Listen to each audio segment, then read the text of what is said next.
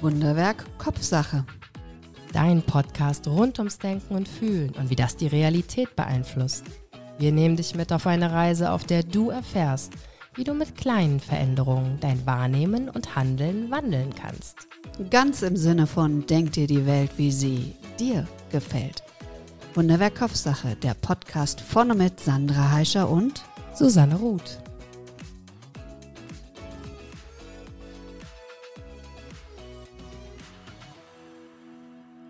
Psychologische Grundbedürfnisse aus Sicht der Kinder und Jugendlichen. In dieser Podcast-Folge erwartet dich wieder unsere ganz spezielle Gästin Miriam Hoff, Kinder- und Jugendtherapeutin mit eigener Praxis in Frankfurt. Und sie ist auch immer wieder für das Fernsehen tätig. Also vielleicht hast du sie auch schon mal richtig live gesehen. Hier bei uns im Podcast kannst du sie auf jeden Fall hören und sie steht mit ihrer Expertise wieder für uns bereit und vor allem für dich da draußen, dass du auch noch mal so einen anderen Blickwinkel aus aus dem Bereich ja, Kindsein, Jugendlichensein bekommst. Miriam, vielen Dank, dass du dir wieder die Zeit genommen hast und unseren Podcast bereicherst. Ich freue mich, dass ich wieder bei euch sein darf. Sandra, schön, dass wir das wieder zusammen machen. Auch ähm, natürlich freue ich mich auch riesig, dass du hier bist, dass wir zwei das machen. Ähm, ja, dann legen wir los. Da hast aber gerade die Kurve noch. Ja, ne? Habe ich mir gedacht. ähm, ich habe gehört, meine liebe Susanne, du möchtest mit etwas aus dem Buch von der Miriam gleich einsteigen. Ah, okay. Ja, mache ich das gerne. Und zwar, ich fasse es nochmal ganz kurz zusammen. Psychologische Grundbedürfnisse war Orientierung und Kontrolle, Lustgewinn und Unlustvermeidung, Bindung, mhm. Dankeschön für die Unterstützung und Selbstwerterhöhung. Und Miriam, du hast ja ein Buch geschrieben, Mind is Magic, wo es eben speziell um die Bedürfnisse auch von Kindern und Jugendlichen geht und vor allem, was so schön ist, da sind ganz praktische Tools drin, die man wirklich sofort umsetzen kann. Und eine Sache, die sich da auf die Selbstwerterhöhung bezieht, man vergleicht sich ja. Das passiert uns Erwachsenen ja genauso wie den Kindern. Hast du das Gefühl, bevor ich vorlese, die Frage vorab, dass sich Jugendliche vielleicht besonders vergleichen oder auf eine andere Art und Weise? Ja, bei Jugendlichen ist das Vergleichsthema auf jeden Fall ganz, ganz vorne mit dabei, weil die sind ja in ihrer Identitätsfindungsphase. Das heißt, das Vergleichen gehört zum Alltag, zu Reifungsprozessen auch, weil die, über den Vergleich finden sie ja heraus, wer sie eigentlich sind und auch wer sie eben nicht sind. Zu welcher Gruppe sie sich dazugehörig fühlen, wie sie aussehen möchten, wie sie ihren Körper annehmen. Da, das, das erfährt man ja eigentlich auch über den Vergleich, der in dem Moment ja auch nicht unbedingt was Schlechtes sein muss. Durch die sozialen Medien heutzutage hat es leider dann oftmals einen Druck, einen ungünstigen negativen Beigeschmack. Und das wird dann leider manchmal schwer und pathologisch auch. Ähm, bei den sozialen Medien, da du das gerade angesprochen hast, Miriam, ich beobachte da so quasi zwei Richtungen und frage mich dann, wie sich das für die Kinder und Jugendlichen anfühlen muss. Es gibt ja einmal das, die werden immer perfekter. Also man, ich habe den schmalsten Bauch und keine Ahnung was. Und auf der anderen Seite gibt es ja diese ganze äh, Body Positive Bewegung. Ähm, ich stehe zu meinen Dellen, ich stehe zu meinen Kurven. Äh, man sieht in der Stadt immer mehr Mädchen und Menschen, die bauchfrei tragen. Wir hatten das äh, neulich mal auch in einem anderen Zusammenhang, die früher nicht bauchfrei getragen hätten. Mhm. Und ähm, wie entscheiden sich die Jugendlichen oder wie kommt es, dass ich dem einen oder dem anderen folge? Also wann wird's, gibt, hast du da eine Idee? Also ich sag mal, das ähm, hängt natürlich immer von dem individuellen Mädchentyp ab. Wir sprechen schon in erster Linie von Mädchen, ne, die sich da eher mit den Fotos und der Figuren, weil es leider eben doch noch so ist, dass Mädchen sich an Pseudoschönheitsidealen orientieren.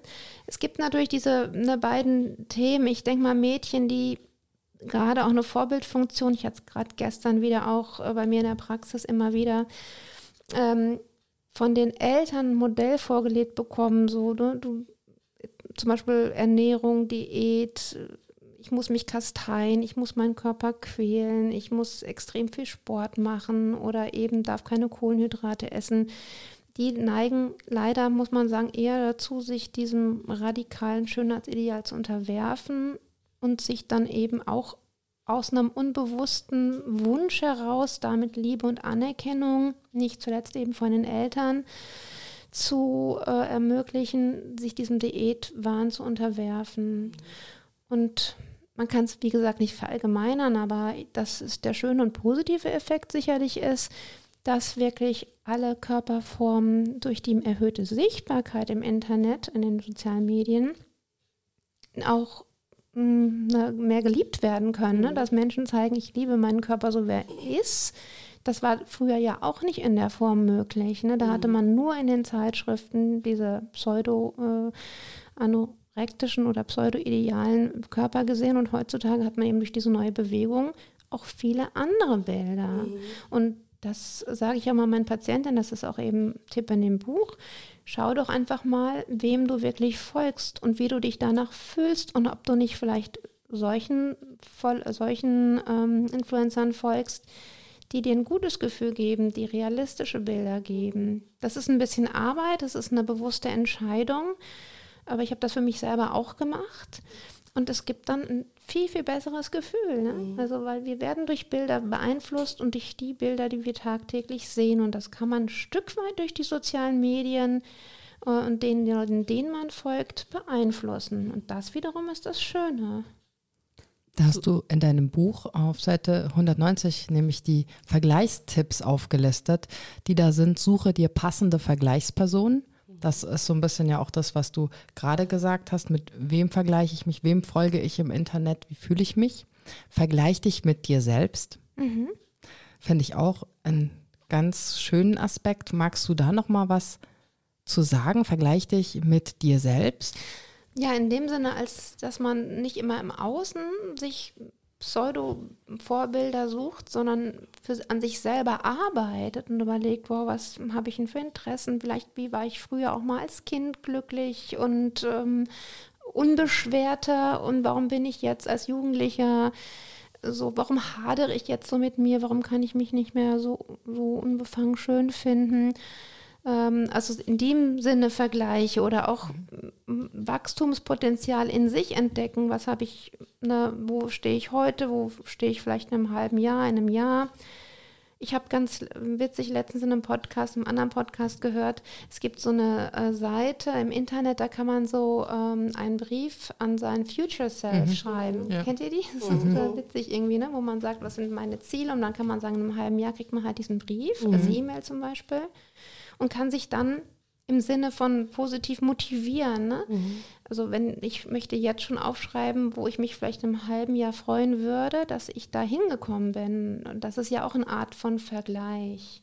Du hast gesagt, mit dem auch mit dem Vergleich äh, sozusagen zurück, was ist in meiner Kindheit etwas, wo ich mich wohlgefühlt habe oder was mir gut getan hat. Ich erlebe tatsächlich bei meiner Tochter, die ist jetzt kurz vor ihrem 16., der darf ich so gar nicht mit ihren Kindern Foto oder der Zeit, wenn ich was erzähle aus dem, was sie früher gern gemacht hat oder das hast du so, hat die so Spaß gemacht. Das wehrt sie gerade sehr ab. Also ich habe das Gefühl, im Moment ist bei ihr so dieses, oh nein, da war ich peinlich, ähm, da war ich so klein, da sehe ich so komisch aus, obwohl sie zauberhaft aussieht. Mhm. Aber also im Moment habe ich so das Gefühl, sie hatte eine Phase, da hat sie sich gerne ihre kleinen Bilder angeguckt, so diese ganzen, hat sie immer gesagt, schick mir das mal und hat dann auch so TikToks draus gemacht, vorher, heute. Und im Moment ist es so, wenn ich irgendwas schicke oder zeige, dass sie immer so, äh, will ich nicht sehen und uh, wie sehe ich da aus? Mhm. Ja, es sind halt eben so Phasen, ne? wo manchmal, wo man sich, wo sich Jugendliche gerne mit der Vergangenheit äh, befassen, dann sind es wiederum Phasen, wo sie mehr in der Ablösung mhm. sind und mehr in der Verdrängung und eben zukunftsgerichteter. Mhm. Das ist, sind so Wellen, mhm. denke ich. Ne? Also ich kenne das von meiner Tochter auch. Ähm, aber ja, ich denke, es kommt auch ein bisschen drauf an, auf die Fotos, die man dann raussucht. Zum Beispiel so Babyfotos, wo so kleine Nugget-Eyes zu sehen auf sind. Auf der Toilette. Zum Beispiel. Die man als Mama Da wunderst du findet. dich, Sandra, da wunderst du dich. Nein. Oder mit dem Papa in der Badewanne und so Geschichten, ne? Wo sie dann sagt, oh nee, das ist ja jetzt peinlich, das soll ich auf keinen Fall zeigen. Der dritte Punkt ist, Perfektionismus ist unsympathisch ja, sich das einfach mal bewusst machen, das ist auch eine ganz tolle Erkenntnis, finde ich, sich in seinem Freundeskreis mal umzuschauen und sich bewusst machen, wow, möchte ich eigentlich mit einem perfekten Menschen, wenn es denn überhaupt annähernd gibt, zusammen sein oder stößt mich das eher ab oder langweilt mich das eher, ne? weil es auch ja natürlich nicht authentisch ist. Was macht denn so Freundschaften aus? Freundschaften macht ja eigentlich aus, dass man ehrlich zueinander ist, dass man sich in Höhen und Tiefen begleitet, dass man Gemeinsamkeiten erkennt und eigentlich meistens sogar Gemeinsamkeiten in vermeintlichen Defiziten oder Unfähigkeiten. Wenn man zum Beispiel sagt, ich bin auch so chaotisch oder keine Ahnung, ich habe schon wieder vergessen, äh, irgendwie den Eltern, zum Elternabend irgendwie rechtzeitig, bin, bin unpünktlich oder irgendwie solche Dinge. Oder ich brauche Hilfe von einer Freundin. Also wenn man eigentlich etwas zugibt, was nicht perfekt ist, wo der andere einem helfen kann oder beistehen kann, wo, wo man sich identifizieren kann, mhm. das verbindet. Und das Perfekte, ich bin unabhängig, ich bin super, das, das trennt ja eher. Ja. Wann glaubst du, beginnt das mit dem Vergleichen im Kindesalter? kann man auch nicht so pauschalisieren, aber also ich sag mal ja, in der Grundschule ist es schon oft sichtbar, ähm, dass Kinder sich vergleichen, dass auch bei Kindern, ich habe das leider auch irgendwie bei den Patienten, auch behinderte Kinder, die im Kindergarten noch komplett integriert mhm. werden, finden dann auf einmal heraus, oh, ich bin anders als die anderen und spüren das eben, weil die anderen Kinder auch realisieren, ne, durch den Vergleich, die geht anders, der spricht anders, äh, die sieht anders aus. Mhm ähm, ne, so mehr die Kinder sozialisiert werden und mit so, sogenannten Normen der Gesellschaft konfrontiert werden. Was erwartet man äh, in Zeitschriften, im Fernsehen, im Internet? Desto mehr äh, gehen die natürlich in den gegenseitigen Vergleich auch. Und wenn kam mir jetzt in den Sinn, wenn man in die Schule kommt, kriegt man Noten.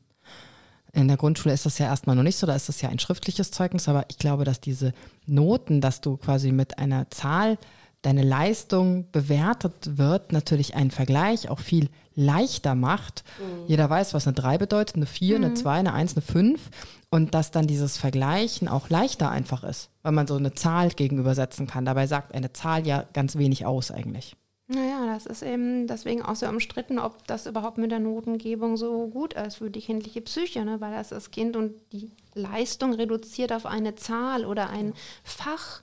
Und man sagt, ne, auch warum einfach die Auswahl der Schulfächer an sich ist mhm. ja schon eigentlich unfair, wenn man so will. Ne? Die entspricht ja auch gar nicht den Talenten und Begabungen der einzelnen Kinder.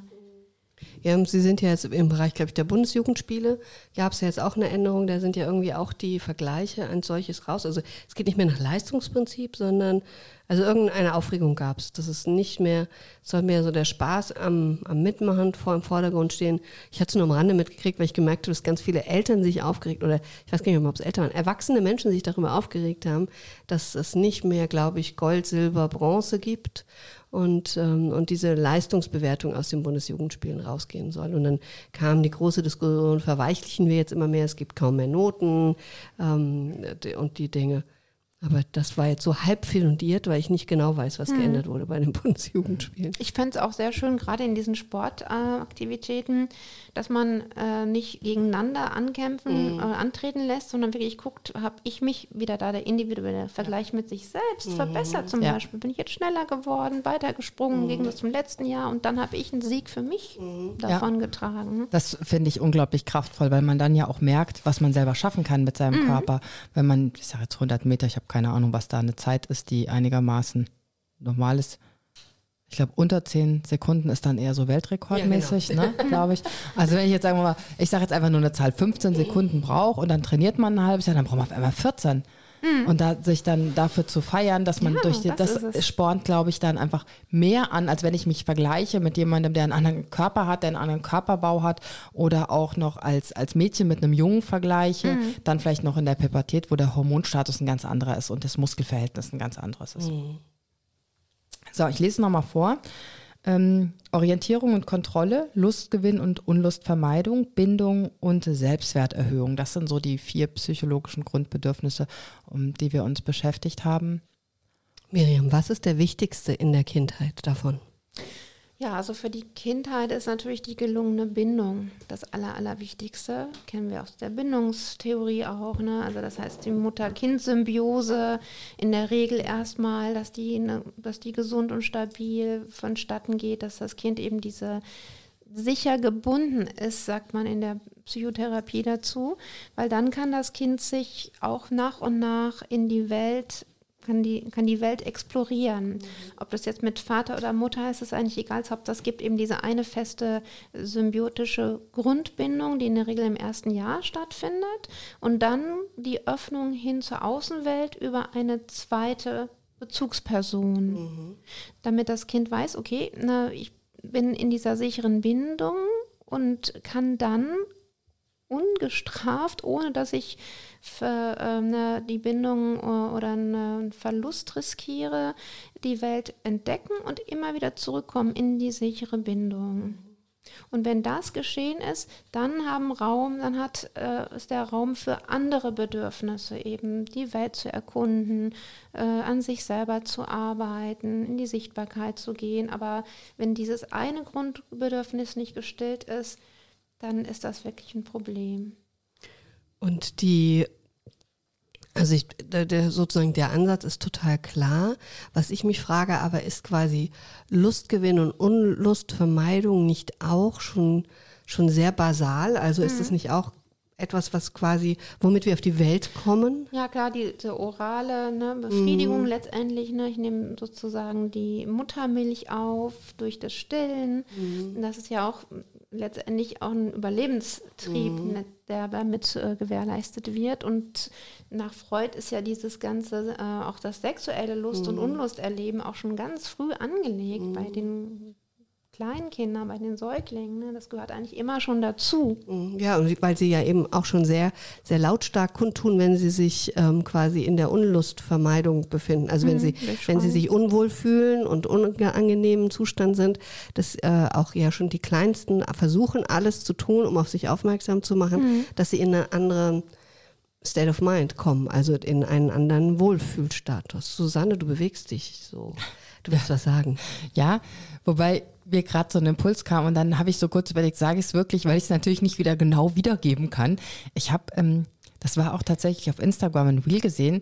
Ich habe keine Ahnung, ob da was dran ist, aber allein die Idee fand ich interessant. Und manchmal reicht es ja auch. Und zwar ging es darum, dass wenn man Dinge tut, die man nicht mag, insofern zum Beispiel, ähm, man muss jetzt die Toilette putzen, ja, äh, ich glaube, es gibt wenige Menschen, die das wirklich mögen und mit, mit Leidenschaft und viel Freude machen, wobei es eine schöne Sache ist, wenn es danach sauber ist.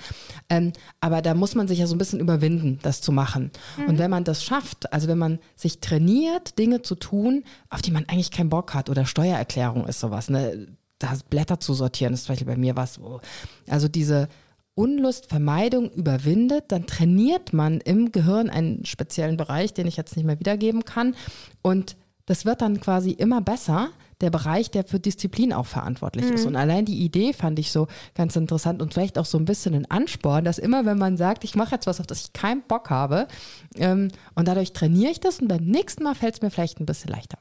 Das ist ja auch das Modell von der Fähigkeit des Bedürfnisaufschubs letztendlich. Ne? Also wenn ich in der Lage bin, ähm, ein Lustbedürfnis hin anzustellen zugunsten eines langfristigen Gewinns, da gab es ja auch dieses ganz berühmte Experiment mit den Kindern mit dem Überraschungseier. Ne? Mhm. Kennt ihr ja bestimmt mhm. auch. Ne? Genau, war es nicht, waren es nicht die Marshmallows? Ach, Marshmallows, genau. die, die Überraschungseier waren es dann in der Werbung, aber es war genau, der Marshmallow-Effekt. Ja, der Marshmallow-Effekt. Erzähl's ruhig mal, weil ich weiß nicht, ob unsere Zuhörerinnen das ähm, auch kennen. Ja, dieses Experiment, dass man eben Kindern gesagt hat, äh, ihr habt ja ein Marshmallow äh, und ihr könnt dann jetzt essen. Oder aber, wenn ihr es schafft ähm, zu warten, dann könnt, bekommt ihr nachher noch ein zweites mhm, Marshmallow, genau. war das, glaube ich. Ne? Und ähm, dann hat man irgendwie in den Lang äh, Langzeitstudien rausgefunden, dass Kinder, die in der Lage waren, ihre, ihr Bedürfnis aufzuschieben und gewartet haben, sodass sie eben später dann zwei bekommen haben, später auch erfolgreicher mhm. waren im Berufsleben, im Privatleben. Das heißt eben nicht direkt die Lust zu befriedigen, sondern vorausschauendes Denken. Ne, wenn ich jetzt zum Beispiel studiere, dass ich sage, ich muss jetzt viel lernen, muss mich hinsetzen, dafür habe ich aber dann nachher einen hochqualifizierten Job zum Beispiel. Und das, das kann man schon in der frühen Kindheit mhm. anlegen. Ne? Vielleicht äh, kommt mir gerade so dieser Impuls bei Jugendlichen, ich muss jetzt Hausaufgaben machen, wo man vielleicht keinen Bock drauf hat und würde gern lieber, weiß nicht, TikTok-Videos gucken, auf Instagram rumscrollen mhm. oder ähm, Playstation spielen oder so. Das ist ja auch so das. Und da meinst du auch, dass das, wenn man das in der Kindheit quasi schon ein bisschen mehr trainiert hat, dass es dann im jugendlichen Alter leichter fällt? Genau, weil man dann die Erfahrung gemacht hat, es hat ja Sinn gemacht, auf die kurzfristige Belohnung zu verzichten, zugunsten eines langfristigen Gewinns, der dann viel höher ist als der kurzfristige, die kurzfristige Befriedigung. Das habe ich auch zum Beispiel als ähm, Tipp oder Tool mit drin. Und zwar ist das, ich bin ja auch so ein Tony Robbins-Fan. Mhm. Auf jeden Fall hat der zum Beispiel sein Pain and Pleasure Modell. Und das fand ich so total einleuchtend das beschreibe ich auch oft mit meinen Patienten, dass äh, dieses, wir machen ja alles entweder aus ähm, Schmerzvermeidung oder aus Lustgewinngründen. Mhm.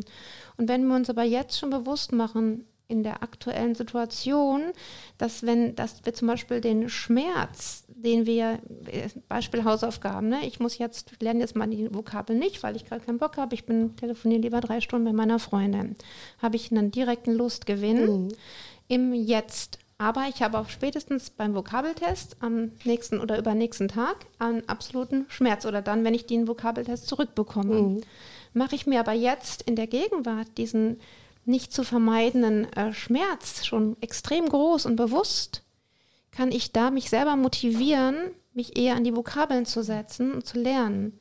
Weil ich mir dann A, den Schmerz bewusst mache, der, ein, der sich einstellen würde, ne, die, die Blamage, die schlechten Noten oder aber ich mache mir jetzt den Lustgewinn, nämlich die Freude über die tolle Note bewusst und kann damit leichter das Telefonat mit meiner Freundin nach zehn Minuten beenden zum Beispiel.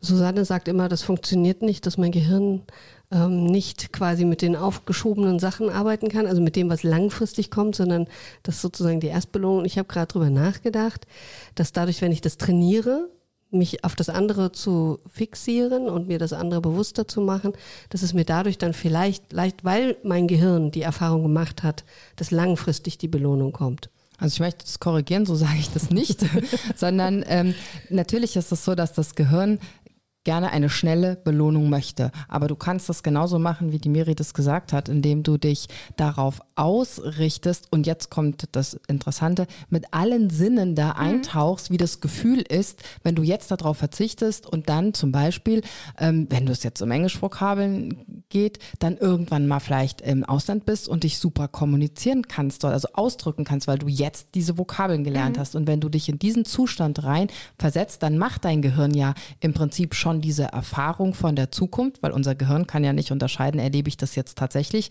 oder ähm, träume ich mich da sehr, sehr fantasievoll mhm. rein. Und das kann ich eben ausnutzen. Vorhin, als ich dir zugehört habe, auch ähm, Susanne war, dass ich für mich gemerkt habe, ich habe mir einen anderen Trick. Ähm, ich habe, es gibt auch irgendwie, glaube ich, als äh, Postcaster oder als äh, Instagram-Foto ähm, habe ich den Spruch: äh, "Wollen ist wir müssen nur viel krasser." Mhm. Und das ist so, wo ich versuche immer dran zu gehen, dass ich nicht sage, ich muss jetzt Sport machen, sondern ich will Sport machen. Mhm, und dass ich immer über dieses, ich versuche immer dieses Wort müssen auszutauschen, weil es ja am Ende des Tages doch meine Entscheidung ist, ob mhm. ich Sport mache oder nicht. Und ich muss es nicht, sondern eigentlich will ich es ja, weil ich will ja das dahinter haben. Ich will die Gesundheit, die mhm. Fitness, mhm. den Körper, keine Ahnung. Also alles, was für mich dahinter steht, warum ich ja Sport machen möchte, ist ja genau der Grund. Und das ist wieder das, was die Miri gesagt hat. Mhm. Du legst nicht den Fokus auf, oh Gott, jetzt anstrengend Sport bewegen, mhm. sondern warum machst du das? Also die Frage ist ja auch immer, bin ich bereit, die Konsequenzen zu tragen? Wenn ich jetzt ähm, keinen Sport mache oder möchte ich gerne die Konsequenz tragen, ich mache Sport, bin dadurch fitter, bin ähm, nicht so müde am Tag, habe mehr Muskelkraft, habe eine innere Aufrichtung, habe weniger Schmerzen im Körper und, und, und, und, und. Ja, du mhm. steigst wie so eine kleine Zeitmaschine mental, ne? Wie, oder auch jetzt diese Treppe des Erfolgs oder des Misserfolgs, wenn man mhm. das mal so mhm. sieht. Ne? Viele kleine Entscheidungen mhm. äh, führen dann jetzt heute und morgen zu keiner großen Veränderung, aber in einem Monat oder einem halben Jahr machst du auf jeden Fall einen Unterschied, mhm. ob du jetzt trainiert hast zum Beispiel oder nicht, oder ob du halt jeden Tag dich ungesund ernährt hast oder ob du deine Vitamine genommen hast. Und je öfter du die Entscheidung triffst, desto leichter fällt dir die, weil irgendwann bist du die Person, die Sport macht. Mhm. Dann ist, ist es nicht mehr, ich muss, ich, ich möchte Sport machen, sondern ich mache Sport, weil ich die Person bin, die Sport macht. Mhm. Und das ist dann so kraftvoll. Jetzt sind wir aber schön ein ähm, bisschen abgedriftet, wobei was für Jugendliche gilt, gilt auch für uns Erwachsene. Ja, und es geht ja um Lustgewinn und Unlustvermeidung. Und ich meine, mhm. das, das Thema zieht sich ja quasi durchs ganze Leben durch, weil der Mensch ja schon dazu neigt, eher die Dinge zu tun, die ihm Spaß machen, als äh, die Dinge, die ihm keinen Spaß machen. Für mich wäre die Frage auch ähm, Orientierung und Kontrolle. Wenn ich da an, sozusagen das erste Bild, wenn ich darüber nachdenke, wo beginnt es, und wahrscheinlich beginnt es viel früher, da bist du die Expertin, Miriam, ist ähm, das Kleinkind, das selbst den Löffel halten will beim Essen. Mhm. Also diese, diese erste harte Trotzphase, finde ich, als Laie betrachtet, wäre das für mich die Phase, in der dieses Orientierung und vor allen Dingen Kontrolle über mein eigenes Leben, über mich zu bekommen, ist, wo die so richtig durchbricht. Aber vielleicht ist es ja auch ein Irrtum. Hm. Ja, also dass diese Trotzphase, kennt man ja alle von unseren Kindern, die ist auch eine wichtige Phase, weil das Kind da so auch ne, rebelliert, sich so entdeckt, sein Selbst entdeckt, auch seine Unabhängigkeit entdeckt und auch eben ganz klar in diesem Explorationsverhalten ist. Mhm. Und da ist es so eine Gratwanderung als Eltern, ne, das einerseits ein Stück weit zuzulassen, dann aber auch wieder Halt zu geben, zu begrenzen. Mhm. Also, dass das Kind merkt, wow, ich darf mich ja entfernen, ich bin ein eigenständiges Wesen auf der anderen Seite braucht es aber doch auch diese Kontrolle und die Sicherheit von den Eltern wieder, ne? damit es sich andersrum wieder frei bewegen kann. Das ist mhm. irgendwie ein mhm. sich gegenseitiges Entsprechen so ein bisschen. Ne? Also dieses um, Rebellieren und trotzig sein und seinen eigenen Willen. Es wäre auch fatal, ne, wenn man dann da nichts zulässt, mhm. weil dann würde man das Kind ja auch extremst ne, klein halten. Ne? Ein schüchternes Kind, ein unsicheres Kind erlebe ich auch ganz oft in der Praxis Praxis, wo ähm, Patienten eins zu eins das, die Ängste der Mutter zum Beispiel wiedergeben und dann so blockiert sind, so gehemmt sind, dass sie sich halt überhaupt nicht selbst im Jugendalter mehr zutrauen. Und das ist schade. Spannend. Ich höre gerade, als du angefangen hast und ich dachte, wow, jetzt geht es um Orientierung und Kontrolle und zack, waren wir wieder bei der Bindung. Hm, weil okay, es ja auch ganz viel damit zu tun hat, wie du gesagt hast, überhaupt um in diese Exploration zu gehen, muss ich ja auch gut gebunden sein. Sonst ja, habe ich damit. Das A und O. Ja. Somit stehen die vier Grundbedürfnisse nicht einzeln, sondern wie so vieles im Leben sind immer miteinander verbunden. Ja, absolut. Ähm, aber im Erwachsenenalter ist es ja so, dass sie tatsächlich nicht gleichwertig sind und, individuell unterschiedlich, wie sehr ich das eine oder das andere Bedürfnis mehr habe. Also wenn ich, das hatte ich ja in der Solo-Folge bei mir, wenn ich ein extrem autonomer Mensch bin, ist mein Bindungsbedürfnis nicht so groß. Weil dann ist mir der andere Wert viel wichtiger, dass ich eben die Kontrolle über mein Leben habe. Und vielleicht der Selbstwert ist mir viel, viel wichtiger als die Bindung zu anderen Menschen. Da mhm. brauche ich eine Grundbasis, aber es ist nicht das Essentielle. Und ich habe bei Kindern schon das Gefühl, dass es noch sehr viel gleichwertiger ist, beziehungsweise eben aufbauend auf der Bindung. Und die Fra ja, so? Das ist total spannend, weil jetzt wäre so die Frage, ist das genetisch bedingt oder ähm, also inwieweit, ich meine, das ist nie alles hundertprozentig genetisch bedingt, aber wie viel äh, macht da der Genpool aus und wie viel ist so die Erziehung dieses, ich arme meinen Eltern nach, wie kriege ich das von meinen Eltern mit? Das wäre ja auch mal eine spannende hm, Untersuchung. Das kann ich jetzt so auch nicht. Nee, Entschuldigung. Aus dem Schaue gleich zu Miriam, ja. weil ich denke, hey, Tut mir hat sie jetzt ja. hier so, zack, ja klar, das sind die, die Faktoren Studien, prozentual die dazu. Entschuldigung, es kam mir gerade so spontan. Ja, das ist eine interessante Frage. Ja also ich bin ja schon immer so eher so Fan davon. Ich glaube schon, klar, man bringt natürlich auch einiges mit an Genetik, äh, aber man kann auch durch Sozialisation, durch gute Bindungserfahrungen, zum Beispiel auch nicht so gute Bindungserfahrungen wieder kompensieren. Also dass man wirklich sagt, auch Kinder, die jetzt in frühesten Monaten äh, schlimme Dinge erlebt, erlebt haben, wenn sie dann das Glück haben, dann zu jemandem zu kommen, der eben sehr gut ist, eine gute Bindung, sichere Bindung gibt, dann kann man auch, vor allen Dingen, wenn es relativ früh passiert, in den ersten mhm. drei Jahren, doch noch einiges wieder äh, kompensieren. Du bist Hellseherin, du hast meine Frage erahnt, die ich dir stellen mhm. wollte. Was ist, wenn es nicht gelingt? Und was ist jetzt, was, wenn es aber nicht in den ersten drei Jahren gelungen ist? Also wenn uns jetzt jemand zuhört, als erwachsener Mensch, der, die das eine schlechte ähm, Bindungserfahrung gemacht hat, der äh, instabil gebunden ist, gibt es für diese Menschen Hoffnung? Also was kann ich tun, um da ähm, eine gute Nacherfahrung zu bekommen, damit mhm. Bindung nicht das ist, was mich die ganze Zeit umtreibt? Ja, man muss dann als Erwachsener versuchen, oder na, das haben wir ja auch in verschiedenen Regressionstherapien in der Analyse, oder jetzt auch in der Hypnosetherapie, ähm, dass man diesen, diese innere Stärke in sich aufbaut und sich das immer wieder bewusst macht, dass man ja überlebt hat als Kind. Weil das ist ja das, eigentlich, das sind ja existenzielle Ängste, die so ein Kind durchmacht in den ersten ein bis drei Jahren, wo eben die Bindung nicht da war. Es ist ja existenziell bedrohlich für ein Kind mhm. gewesen, also sprich Todesangst letztendlich. Mhm.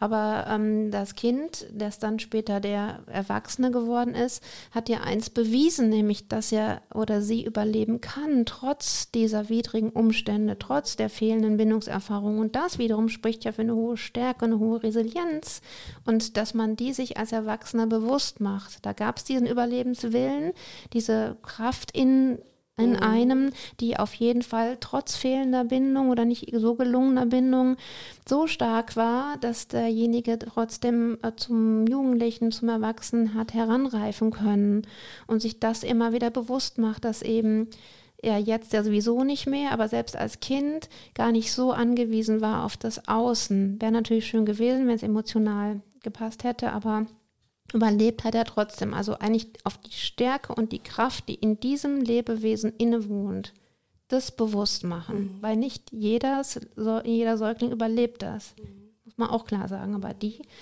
jetzt Erwachsenen haben es ja überlebt. Das halt jetzt erstmal gerade in mir nach. Susanne sieht auch aus, als ob es in ihr nachhalt. Ich, find's, ich fand den Satz, die Stärke, die dir innewohnt, ist ein schöner Satz, den wir uns, glaube ich, alle an vielen Stellen immer mal wieder hochholen sollten. Über die Stärke, die in uns allen wohnt und die uns zu so viel Bewältigung äh, in, der, in die Lage versetzt. Also auch in diesen, ich manchmal denke ich, wir hatten ja wirklich jetzt dieses, wir hatten die Corona-Zeit, jetzt Ukraine-Krieg, ähm, die, die ähm, Auseinandersetzung im Nahosten, hier was auf den Straßen los ist, die Verteuerung aller Dinge. Also diese Frage zu stellen, woher nehmen wir eigentlich immer diese Kraft, dass es trotzdem geht und dass wir Spaß haben. Und ich habe teilweise schon das Gefühl, dass es trotz all dieser schweren Dinge, die in unserer Gesellschaft momentan passieren, kann ich sagen, in meinem kleinen Kosmos erlebe ich trotzdem, dass wir momentan irgendwie alle wieder an Kraft gewinnen. Mhm. Und ganz oft frage ich mich, wie gelingt uns das? Und das ist so, wie du sagst, diese Stärke, die in uns wohnt. Auch. Ja, letztendlich ist es, kommt es ja immer aus uns selber heraus. Man denkt vielleicht die Illusion, ich brauche es von außen, aber dass wir überhaupt hier sind auf dieser Welt, ne, dass wir überlebt haben, dass wir so stark sind, dass wir da stehen, wo wir jetzt stehen, das kommt ja aus uns selbst heraus. Das mache ich auch mal den Jugendlichen ne, bewusst, auch wenn die da mal mir in der Therapie waren und wenn sie dann gestärkt rausgehen und dann sind die teilweise auch sehr dankbar und das finde ich auch sehr süß und entzückend. Aber mir ist es immer total wichtig zu sagen, nee, du hast das mhm. geschafft. Na, dass sie einfach nicht denkst, im Außen, es liegt an der Therapeutin oder an der Lehrerin oder an den Eltern. Die haben dich supportet, wir haben ein Stück Weg begleitet, aber geschafft hast es du. Du hast dich geheilt. Mhm. Die Selbstheilungskräfte, die Selbsterhaltungskräfte, die Entscheidung fürs Leben kommt immer aus demjenigen selber. Wir geben nur einen Schubser oder ne, mhm. unterstützen jedem Stück weit an die Hand. Aber gegangen ist es immer derjenige selber. Ja, ich höre ganz andächtig zu. Sandra hat mich gerade ich höre ganz andächtig zu. Es ist immer wieder schön, die Dinge zu hören.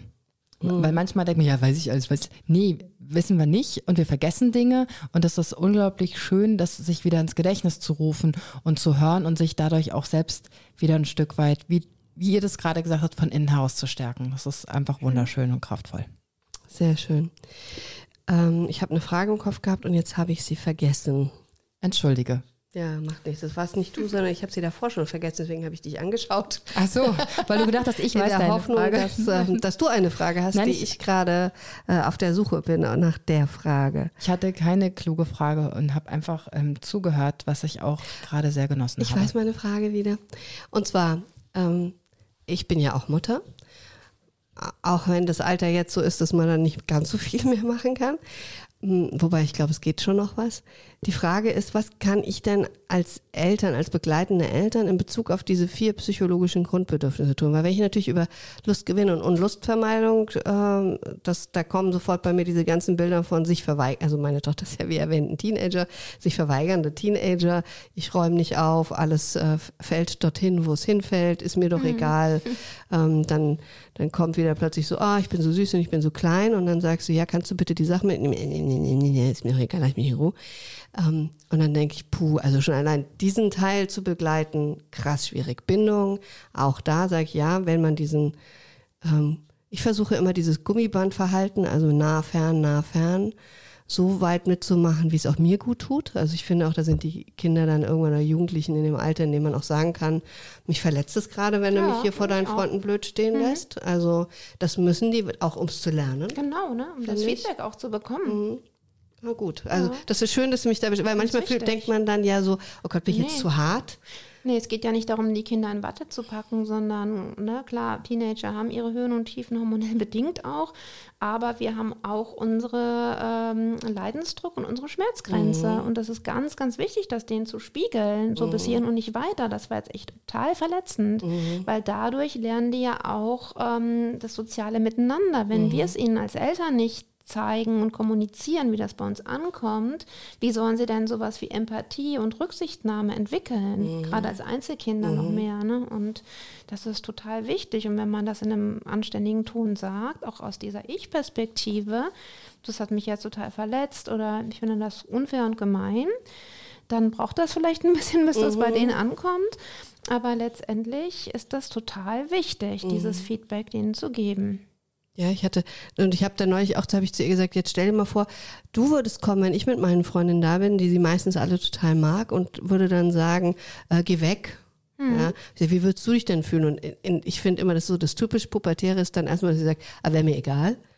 So, und ich habe dann immer die Hoffnung, okay, sie geht dann weg und dann arbeitet es in ihr vielleicht, dass dann eine andere Reaktion kommt. Ähm, was kann ich, Darf ich dazu noch was sagen? Aber sehr gerne. Ich kann wieder einklingen, natürlich zugehört. ähm, und dann finde ich es aber so extrem herausfordernd und schwierig als Elternteil, dass ich eben bei mir bleibe, dass ich so ruhig und gelassen und reflektiert bleibe, weil oft hat man ja so sein eigenes Päckchen zu tragen und seine vielleicht eigenen ungeklärten Themen. Und wenn dann so ein Teenager auf so ein ungeklärtes Thema in einem trifft, ich meine, dann ist ja der Konflikt und die Bombe, die Ja. explodiert, schon vorprogrammiert. Da ähm, vielleicht wäre eine Idee, nicht alles so persönlich zu nehmen. Ja, ist manchmal leichter gesagt als getan. Ne? Also Ja. ich ist Theorie und Praxis, äh, Pädagogik ja schön und gut, aber selbst als Mama bin ich auch immer mal wieder an meinen Grenzen. Ne? Wie du schon sagst, man hat seine wunden Punkte. Was ich ausgeschlossen werden zum Beispiel, ne, was wir auch unserer Vergangenheit kennen und das tut dann einfach weh und dann sind wir auch traurig und werden dann auch mal laut. Aber auch das ist authentisch. Ne? Wir sind Lebewesen, wir sind nicht, äh, wie schon gesagt, keine perfekten Übermamas, Überpapas, sondern wir haben unsere Punkte. Ja, Und auch dann lernen sie damit, so wie du es gerade eben gesagt hast, dann lernen sie auch damit an unserem Modell Ja. damit umzugehen. Auch wie ist es denn, wenn jemand beleidigt ist oder wenn jemand laut wird? Weil ich meine, nicht nur die, unsere Kinder haben das Recht, laut zu werden. Ja. Und gerade indem wir auch denen vorleben, wir sind eben nicht perfekt, ist es doch auch für sie ein ganz tolles Learning, zu erkennen, wo Mama und Papa haben ihre Schwachstellen, die reagieren mal über, das war jetzt unfair und doof von denen. Ähm, aber es sind halt einfach auch Menschen und trotzdem haben sie mich lieb und trotzdem vertragen wir uns nachher wieder und es geht auch wieder weiter. Ne, Konflikt und auseinander äh, sich entwickeln und dann wieder zusammenkommen, ist ja auch das Leben. Ne?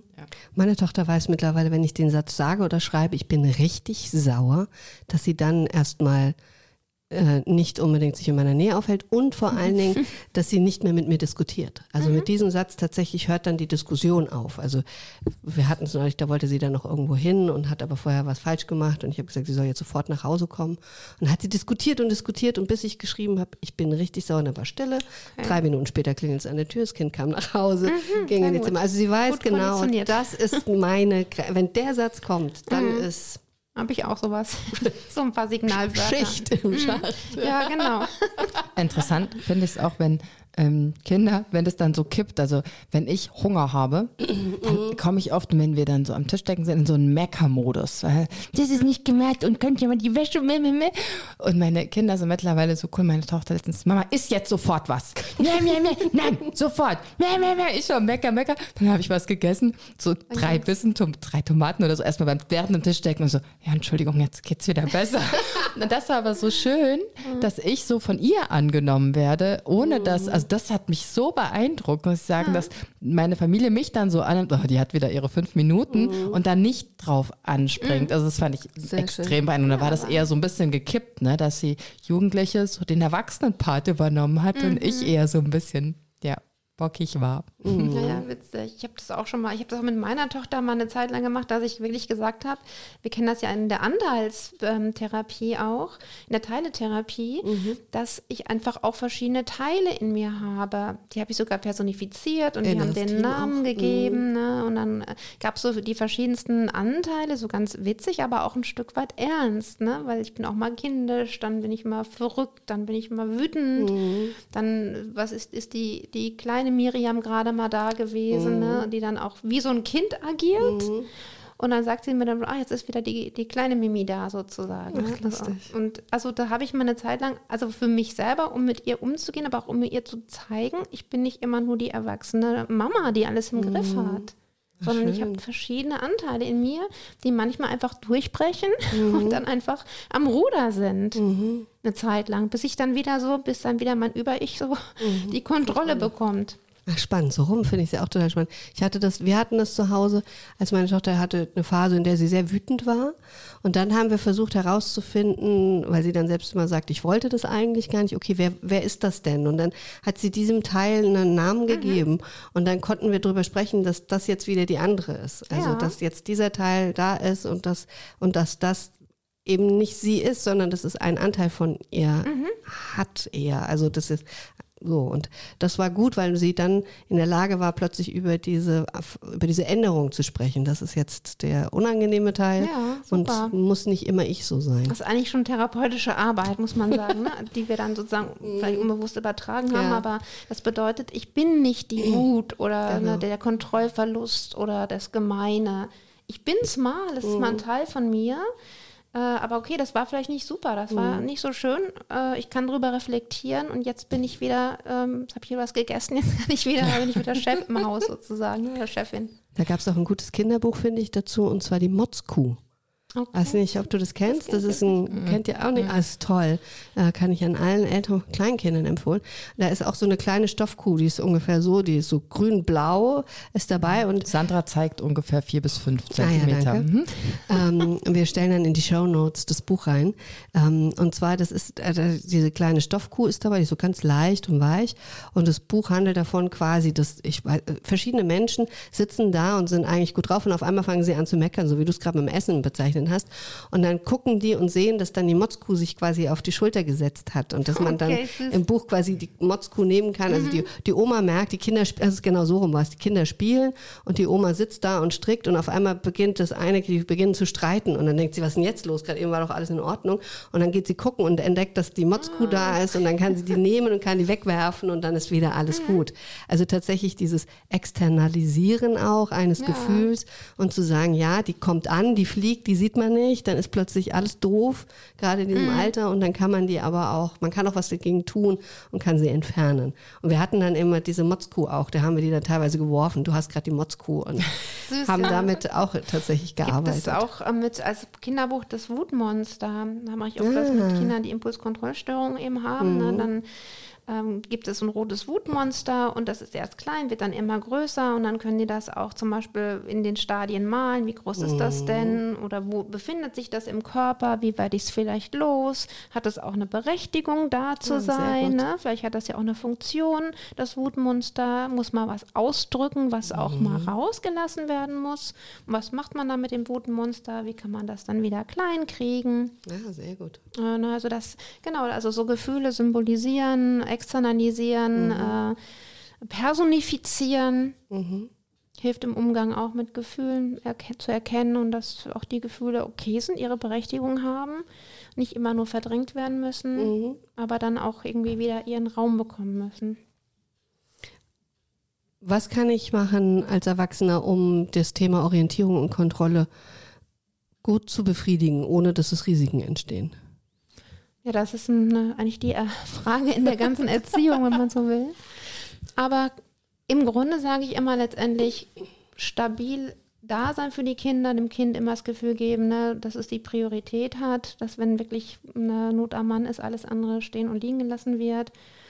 Und ähm, letztendlich ja gewisse Kontrolle ausüben, aber gerade im Teenageralter ist es ja super schwierig, wenn es auf einmal heißt, ich möchte bis halb zwölf abends wegbleiben. Vertraust du mir, ja oder nein? mit Handy, Erreichbarkeit, ja oder nein. Ne? Da haben wir wenigstens ein bisschen mehr Kontrolle noch. Ich finde es aber auch schwieriger dadurch. Also ich habe Hm. ich habe das Gefühl, das ist aber vielleicht auch nur individuell, aber durch diese ganzen Ortungs-Apps, Handy, Erreichbarkeit, dass dadurch Kontrolle leichter und schwieriger wird. Also das Kontrollieren als sich, also wenn ich jetzt früher raus bin, dann war ich draußen und habe dann gesagt, ich gehe da hin und dann konnte kein Mensch kontrollieren, war ich da nicht, was habe ich gemacht. Ich war nicht anrufbar zwischendurch. Es konnte niemand sehen, gehe ich ans Telefon oder gehe ich nicht ans Telefon. Und dann war ich zur verabredeten Zeit wieder da. Wenn nicht, gab es Ärger, wenn ich wiederkam, weil erreichen zwischendurch konnte mich auch keiner. Ähm, und ich glaube, heutzutage ist so, dann versucht man schnell mal anzurufen, dann geht das Kind zum Beispiel nicht dran, dann denkt man sich schon, warum gehst du Naja. nicht dran?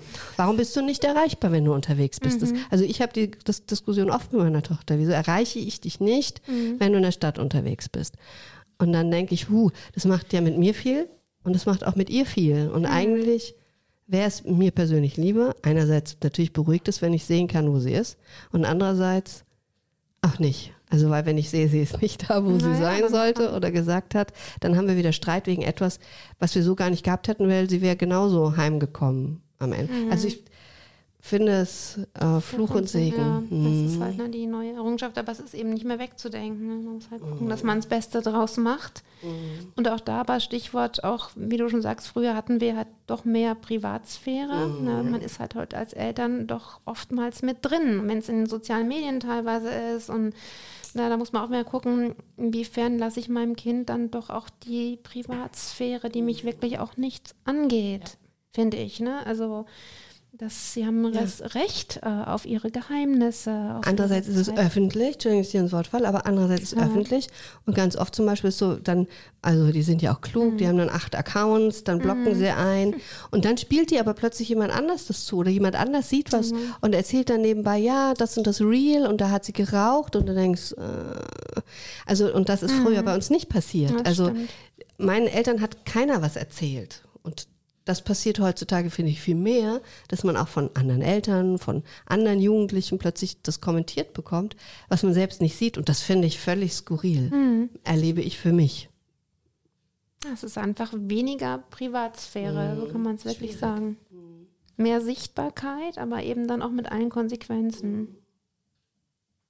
Also da wäre dein, dein Hinweis, ähm, zu versuchen, sich da mehr wegzuziehen. Ja, also da auch eine Kontroll- und Sicherheitsbedürfnis einerseits elterlich, aber andererseits auch mal wieder zu sagen, okay, mal auf sein Bauchgefühl zu hören, was ist irgendwie auch zu viel. Ne? Fängt schon mal an mit dem Klopfen ins Kinderzimmer, ne? zum Beispiel, dass man einfach wirklich sich bewusst macht, Moment mal, ich kann jetzt nicht einfach so die Tür aufreißen. Es ist jetzt hier fängt die Privatsphäre von meiner Tochter oder meinem Sohn an. Ne, und genauso ist es eben auch, ich kann nicht einfach mal ins Handy gucken von demjenigen ne, oder irgendjemanden fragen oder ne, irgendwie folgen. Ich finde, man muss das so für sich gegenüber rechtfertigen. Was ist wirklich aus Schutz und Sicherheit und ist wichtig zum Schutz des Kindes? Und was befriedigt aber eigentlich nur so, oh, ich würde das gerne mal wissen oder ne, äh, interessiert, dich, interessiert mich, was ich eigentlich nicht hätte wissen können oder sollen. Und was dann ne, auch die Verletzung der Privatsphäre des Kindes irgendwie angeht. Wobei wir wieder bei dem Punkt ist, wie wertvoll das ist, wenn man mit sich selber sich auseinandersetzt, um seine eigenen Themen zu kennen, um dann vielleicht auch ein bisschen gestärkter in die Begleitung des Kindes und Jugendlichen eintauchen zu können. Ja, das ist auf jeden Fall immer gut, ne? sich mit sich selbst auseinandergesetzt zu haben. Ja.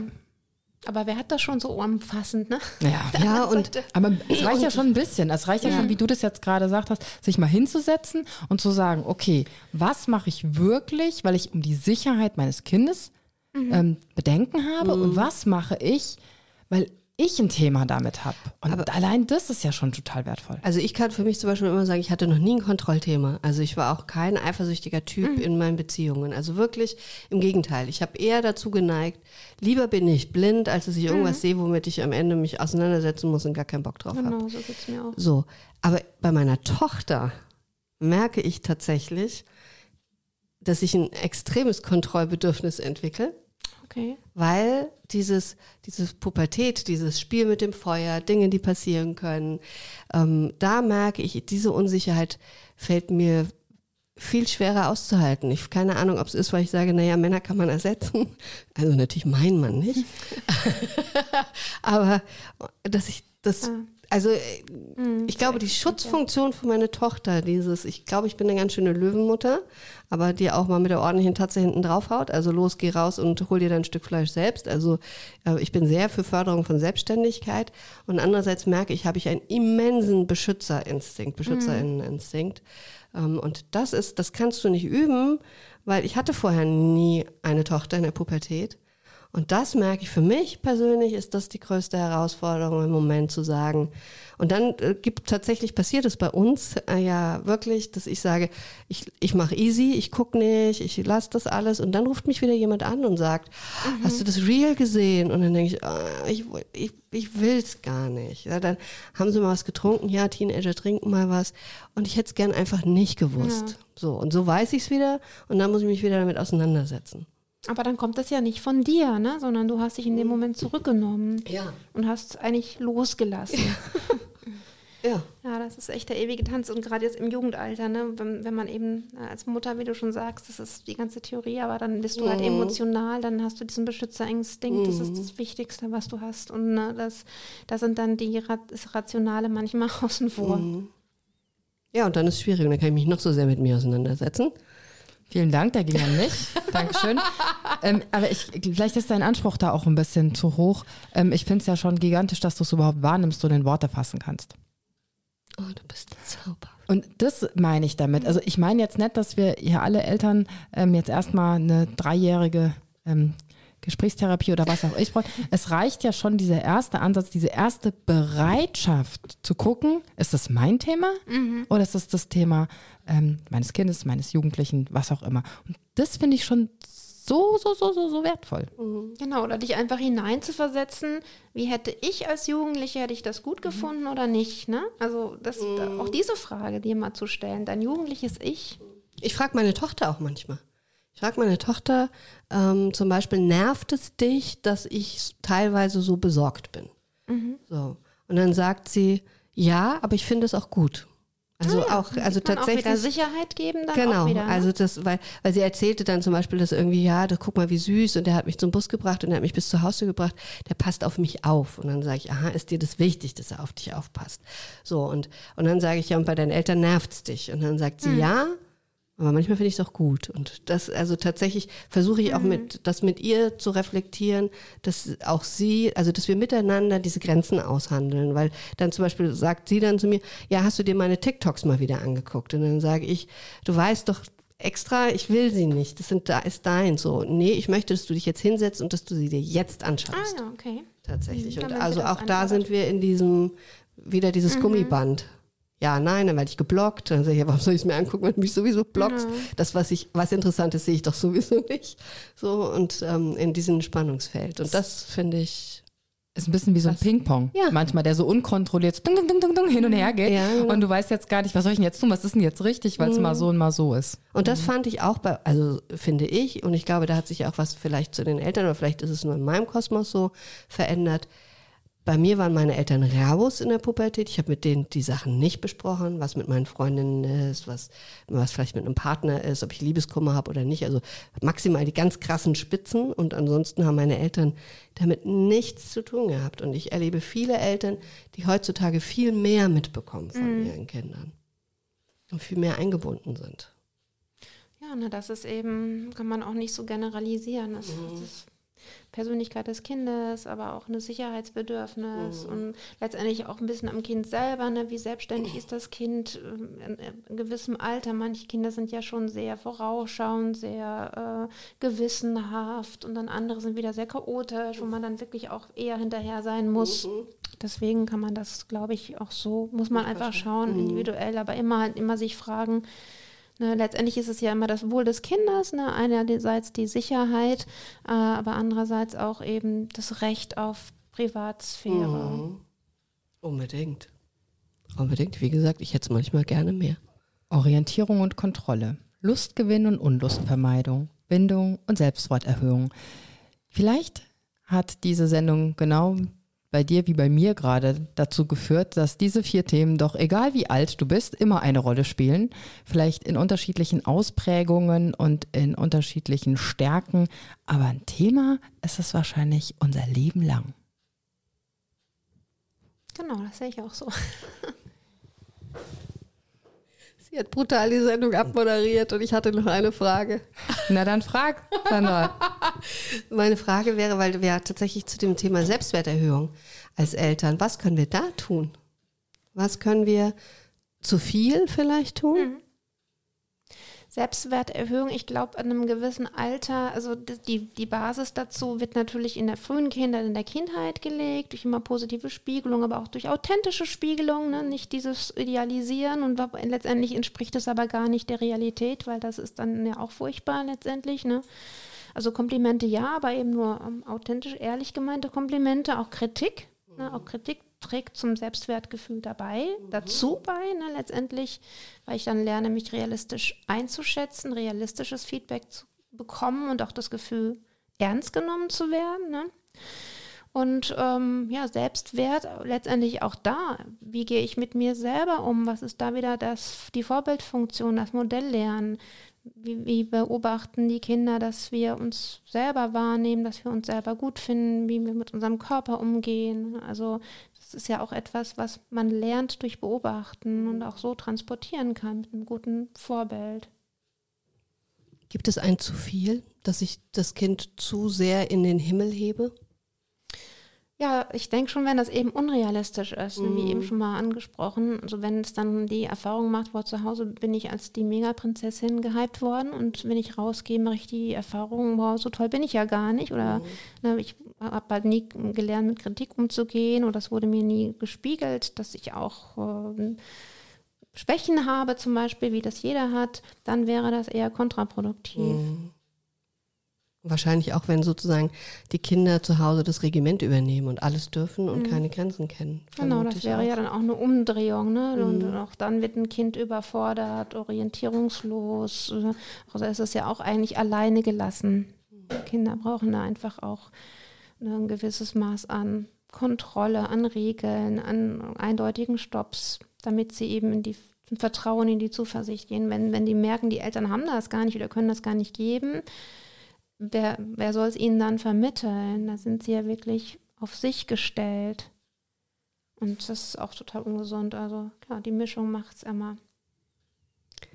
Liebe Susanne, danke, dass du diese Sendung mitgemacht hast. Vielen Dank, dass du diese Schleife gerade noch geschlagen hast, Sandra.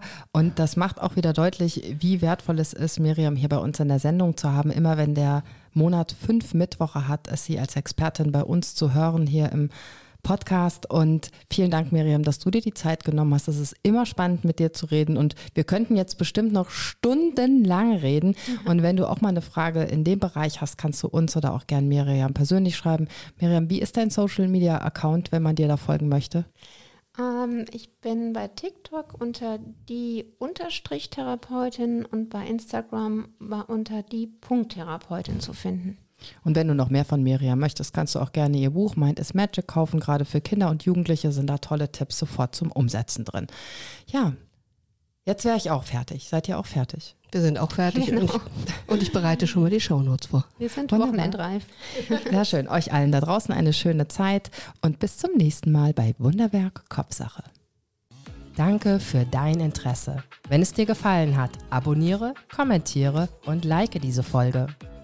Und wenn du meinst, sie darf kein Geheimnis bleiben, teile sie, wo immer sie zu teilen ist. Dankeschön.